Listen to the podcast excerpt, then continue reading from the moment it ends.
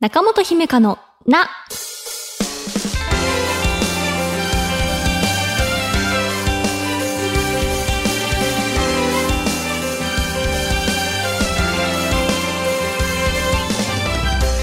心理カウンセラーの中本姫香です。今回はこんなお便りからラジオネームコッペタンさん。中本さん、スタッフの皆さん、おはようございます。先日所用で都内に出かけたのですが中本さんがインスタグラムの投稿でおすすめの癒しスポットということで紹介していたのを思い出し少し足を伸ばして行ってきました。プラネタリウム。私が見たのはヒーリングプラネタリウムというもので星空と同時にアロマでも癒されるというものでした。広大な星空優しい語りと音楽そして心地よい香り。しばしの間日常を忘れて癒しの時間を過ごせました。そして小1時間アロマの香りに包まれていたので帰り道はずっと自分からいい匂いがしていました。わら大人になってから初めてのプラネタリウムでしたが子供の頃は星を見るのが好きだったなとか天文気象クラブで夜の屋上で天体観測したなとかいろいろ思い出して懐かしさもありました。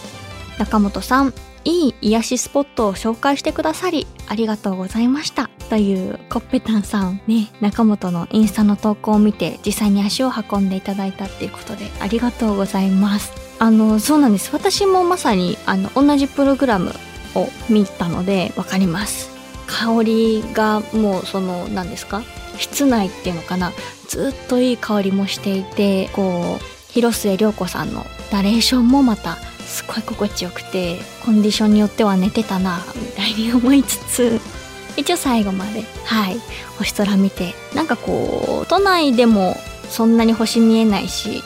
何かこうもうやっぱり今時って、まあ、広島もそうですけどどこもね街灯が明るかったりするのでやっぱりそういうのじゃなくてもうわーって星空が見えるのはプラネタリウムならではだなっていうふうに思いました。あの投稿をするに至った背景を少しお話ししたいなと思うんですけれど4月の頭ぐらいかな友人と一緒に喋ってる中であの日常の些細なことで結構癒されるよねって話になったんですね。でその子は友達と一緒に友達の家に行った時に粘土遊びをしたんだと幼稚園とか保育園の時にやってたあれですね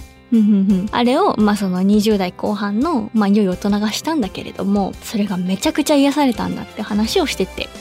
でも実際にその心理療法の中でそういうのがあるんですよ。粘土とか、まあ、お絵描きを通して自分の気持ちを知るとか、あとはこう童心に帰るとか、あの肌触りがいいじゃないですか、粘土って。そういう柔らかいものに触れる、まあ、癒し。みたいなのが実際にあったりするので、ああ、なんかいいなっていうふうに思って、それで何かこう日常にある、えー癒しみたいなのを私も探して投稿しよう共有しようっていうふうに思ってそれで考えたというか思いついたのがプラネタリウムということで行ってきました。そうなんです。私も大人になってから初めて行ったのでこう懐かしさであったりとかっていうのではいすごくいい時間を過ごせたなって思っています。なのでねこれからもこう日常の中であのメンタルケアにいいかもって思ったことがあったらインスタとか番組で共有していきたいと思っております、えー中本姫香のな最後までお付き合いください。私への質問も大募集中です。中本姫香のな。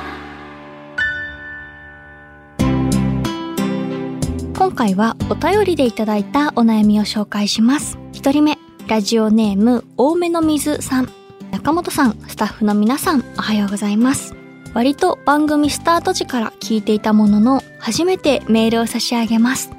私が悩んでいることは嫌いな人の SNS をわざわざ見に行ってしまうことがやめられないことです。嫌いな人に関しては過去に私と大学受験の予備校が一緒でした。その方は大学も就職も社会的に仕事も認められて全てが思い通りに描けているように見えます。一方私は、えー大学は2年浪人しても第一志望には受からず就職活動を機に体調を崩して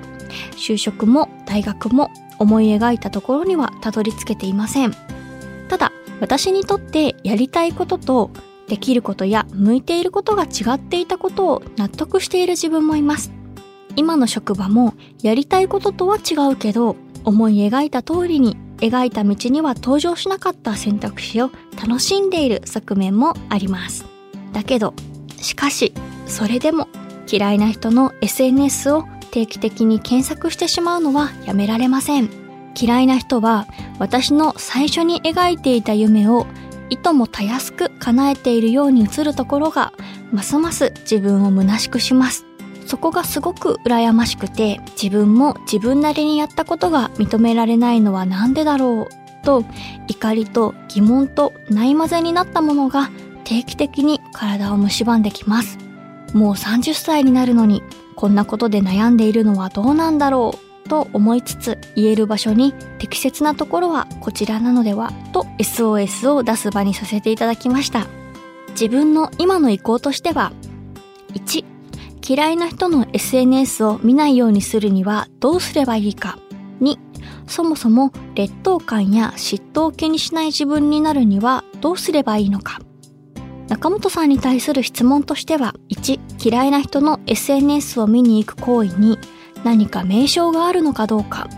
2、過去に似たような相談にどのようにお答えになってこられたのかです。大変長くなってしまい申し訳ありません。いつも中本さんの縛られていた苦しさからシュルッと解いていくアイディアが何度も救っていただいております。感謝を込めて引き続き拝聴しますという多めの水さんですね。ありがとうございます。丁寧にね書いていただいてでもあの読み進める中でああ何かわかるなあっていう人とか何かこう、うん、経験はなくても想像してこう伝わってくる苦しさとかそんなのがあるように思いましたあの、そうですね、番組スタートの時から聞いてくださって、中本のその応答であるとか、それを受けてのリスナーさんからのメールとかをね、こう聞いてくださってる中で、この番組ならね、共有してみてもいいかなって思っていただけたことが光栄です。質問を2ついただいていたので、まあ、後ほどお答えしようかなと思うんですけれど、まず私がこうメールを読んで受けた印象っていうのを少しお話ししてみますね。メール読んでいて、執着っていう言葉がパッと浮かびました。で、これはそのお便りに出てくる嫌いな人に対してなのかな？自覚しているところはそこなのかなって思うんですけれどその方に対するまあ羨望っていうんですかね？羨ましさなのかそれともこう過去の自分自身がこう満たされなかった気持ちとか欲しかったなっていうのがあの消化しきれていないっていうことなのか。うんうんどっちなのかな？もうどっちも当てはまるのかなっていうふうに。今のね環境をこう楽しみつつ心のどこかでねあちらのこう世界線に自分がいたら今頃どうなってたんだろうなっていうもうね今となってはこう検証できない結末っていうのがちょっと気になってしまうとかなんですかね。それで質問に対する回答ですが、1、嫌いな人の SNS を見に行く行為に何か名称があるのかっていうことですが、私の知っている限りでは、この行為に対する名称っていうのはパッと浮かびません。でも確かにね、こう、あの、これからラベリングされていきそうだなっていうふうに思いますし、あるあるって思ってる方もいるでしょうし、実際に見に行かなければいいのに、なんか自分から見に行ってしまうっていうのが、不思議な気持ちですよね。でもこう気になっちゃうっていう。うんうん、続いて質問2の、え過去に似たような相談にどのようにお答えになってきましたかっていうことなんですが、完全な答えになってるかわからないんですが、相談というより、あの私自身が似たような経験があります。なので相談者さんに対しても私の経験を交えながら話を聞いたり体験を共有することがあります。これに関しては自分の意思で現状からこう距離を取ったし、その人ね、嫌いな人と離れるとか、違う道を選ぶとかして、それは自分の意思だし、別にこう強がってる感覚とかもないのに、なんかね、その過去の話をされると、なんだか熱くなってしまうとかね、なんかムキになってしまってるそんな自分もまた嫌になるみたいなことがありますね。なのでこう相談への答えっていうよりかは私はその時どう考えたかっていうことですけれどしばらく距離を取る多めの水さんの場合はあえてその嫌いな人の SNS を見ない期間を作るとかですかね。うん、っていうのをしてみてその間にこう自分がどう感じるかなって観察してみるっていうのはどうでしょうか最初はね1ヶ月見ないぞっていうふうに決めて、まあ、その間モヤモヤするのか。それともこう見ない間にねこうどんどん気にならなくなってなんかこう今直接関わる人たちとか今の自分っていうのをよりそっちに関心が向けられるようになるのかもしれないし今はねその嫌いな人の SNS っていうのを見に行くたびに昔のこう自分に引き戻されてしまいそうだなっていう風に。うん。あんまりね更新されてなかったらなんかそれはそれで悔しいし、ね、大学受験の予備校の時から面識があるっていうことなのでもう10年ぐらいですかね。という長いね月日の間その方の存在が気になってて SNS を見に行くようになってからはもはや習慣化してしまってるかもしれないですね。こう指が気づいたら検索してたみたいな。なのでねその嫌いな人のアカウントをミュートにするとかあるいはもう自分の SNS 自体をあまり開かないようにする。みたいなことをしないとなかなか難しいかもしれませんが。でもなんかこうそのことがあその方のことが気にならなくなった時に多めの水さんは何か一つ解放された気分になるのではないかなっていうふうに想像しました。嫌いな人っていうのもね何かこう性格がどうのとか嫌なことされたとかっていうことじゃないのもまたそれだったらあの人嫌な人だったなって思えるのにそうじゃないんですよね。でもなんかこう気になっちゃう自分がいるっていうのもわかる気がします。ありがとうございます。続いて、えー、2通目のお便りです。静岡県ラジオネームくるくるクリームさん。中本さんこんにちは。このラジオは最近聞き始めて今ではすっかり毎週の楽しみになっています。私は今高校2年生なのですが一つ悩みがあります。それは自分と周りの価値観にズレがあり自分の気持ちをちゃんと伝えきれないということです。例えば休日のみんなは放課後に写真を撮ったり休日にメイクをして遊びに行ってプリクラを撮ったりしたりしてそれをインスタに上げることが好きで楽しんでいます。しかし私は写真やプリクラを撮ったりメイクをしたりすることを心から好き楽しいと思えません。どうしても苦手だなと感じてしまいます。でも嫌いなわけではないので友達が誘ってくれるのは嬉しいです。この曖昧な気持ちをうまく言葉にして伝えることができず誘ってくれる友達に迷惑をかけてしまっています。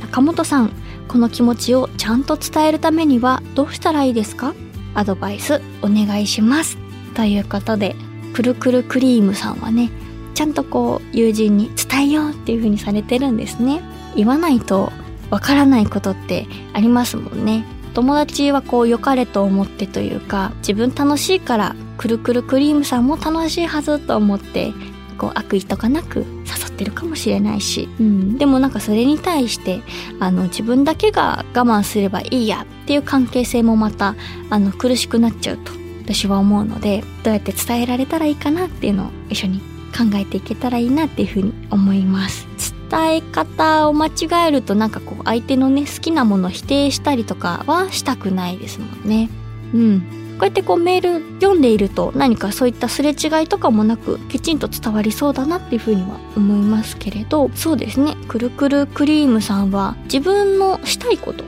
をご友人にお伝えできているでしょうかね。なんかこうみんなが楽しいって感じることがくるくるクリームさんには楽しいって感じられないっていうことなのでそれならこう次の週末はね例えばこんなことしてみたいなっていう風に自分の提案をしてみるところから始めるっていうのはいかがでしょうか？例えばゆっくりおしゃべりしたいなとかね。それでこう乗っかってくれるようなら実はこうその次のステップというか自分は実はこういう写真とかあんまり得意じゃないんだよねとかね、うんうん、そういう風にまあ言えたらいいなとも思うし。休日の例えがありましたが一日の中でそのプリクラを撮ってからカフェで話すみたいな流れだったら例えばこうカフェから合流してもいいかなみたいにねあのそのうち伝えられるようになると。くるくるクリームさんも楽しいし友達たちといるのも楽しいしっていう風になれたらいいなって思いました。でもこれ私も高校の時みんな女子力高かったのであの、まあ、メイク OK な学校だったのでもうみんな朝早いのにメイクもあの髪型も巻いてバッチリだったんですよ。っていう中で私はコロナより全然前でしたけど、すっぴんだからって言ってマスクして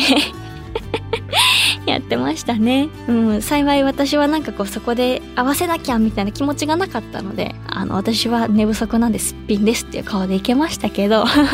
その点ね、くるくるクリームさんはこうみんなに合わせる気持ちがあったりとか、皆さんの意見を尊重するっていうのがあって、今ね、悩んでいらっしゃるのかなっていうふうに思いました。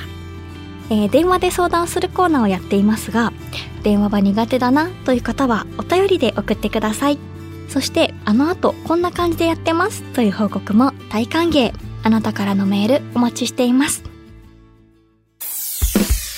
この番組ではあなたからのお悩みを一緒に共有していきます。ぜひお便りお待ちしています。中本姫香のな中本姫香のな第89回いかがでしたか？最後にね相談してくださったくるくるクリームさんはあの女性なんだろうなっていうふうにメイクとかありましたがメイクめんどくさいんですよね。あと写真も私あんまり得意じゃないしでこうそれをインスタに上げて近況ねこう漏れたみたいな写真とかもなんか全然しない高校生だったのでねなのでこうそれが多数派だったらあのいいんだろうなと思いつつあの今ねこうチームで喋っていたらメンズもあるよと。例えばねこうバッティングセンター行って夜ラーメン行こうぜみたいな話になった時にバッティングセンターはちょっと気乗りしないななって思ったらラーメンから合流するわみたいなのもあるらしいのでこうくるくるクリームさんのこう優しさで今まで合わせていたところもお互いが気持ちいい時間を過ごすためにねあのプリクラもちろん楽しんでおいでっていう風に言えるようになるとなんかねこうみんなのこと嫌いじゃないからこそいいですよねそっちの方が。あと全然関係ない話ですけどプリクラの最新は今どうなってるんですかね？なんかこうあなんですか？あの盛りすぎたの一周して逆にその程よくしか盛れないの今流行ってるって聞いて私にとってのこう初期というか私が楽しかった時代の感じに今なってんのかなっていうふうに思いながらちょっとね足が長くなったりとか気持ち目が大きくなったりとかねはいっていうのがあったなって思いました。すいません脱線してしまって。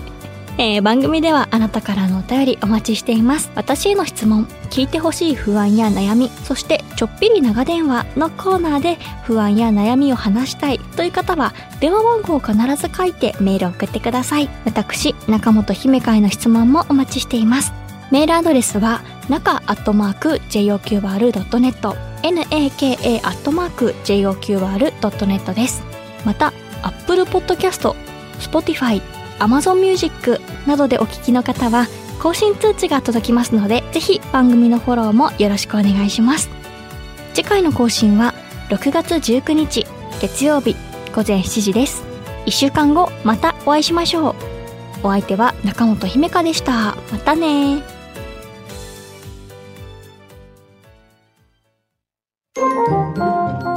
今週の小さな幸せ。愛知県ロジャロジャさん落とし物で困っている海外から来た方に英語で話せました。いいですね。これ私できないんですよね。あの、同行者が道案内とかしているの横でボケーっと見てたのを思い出しました。いいですね。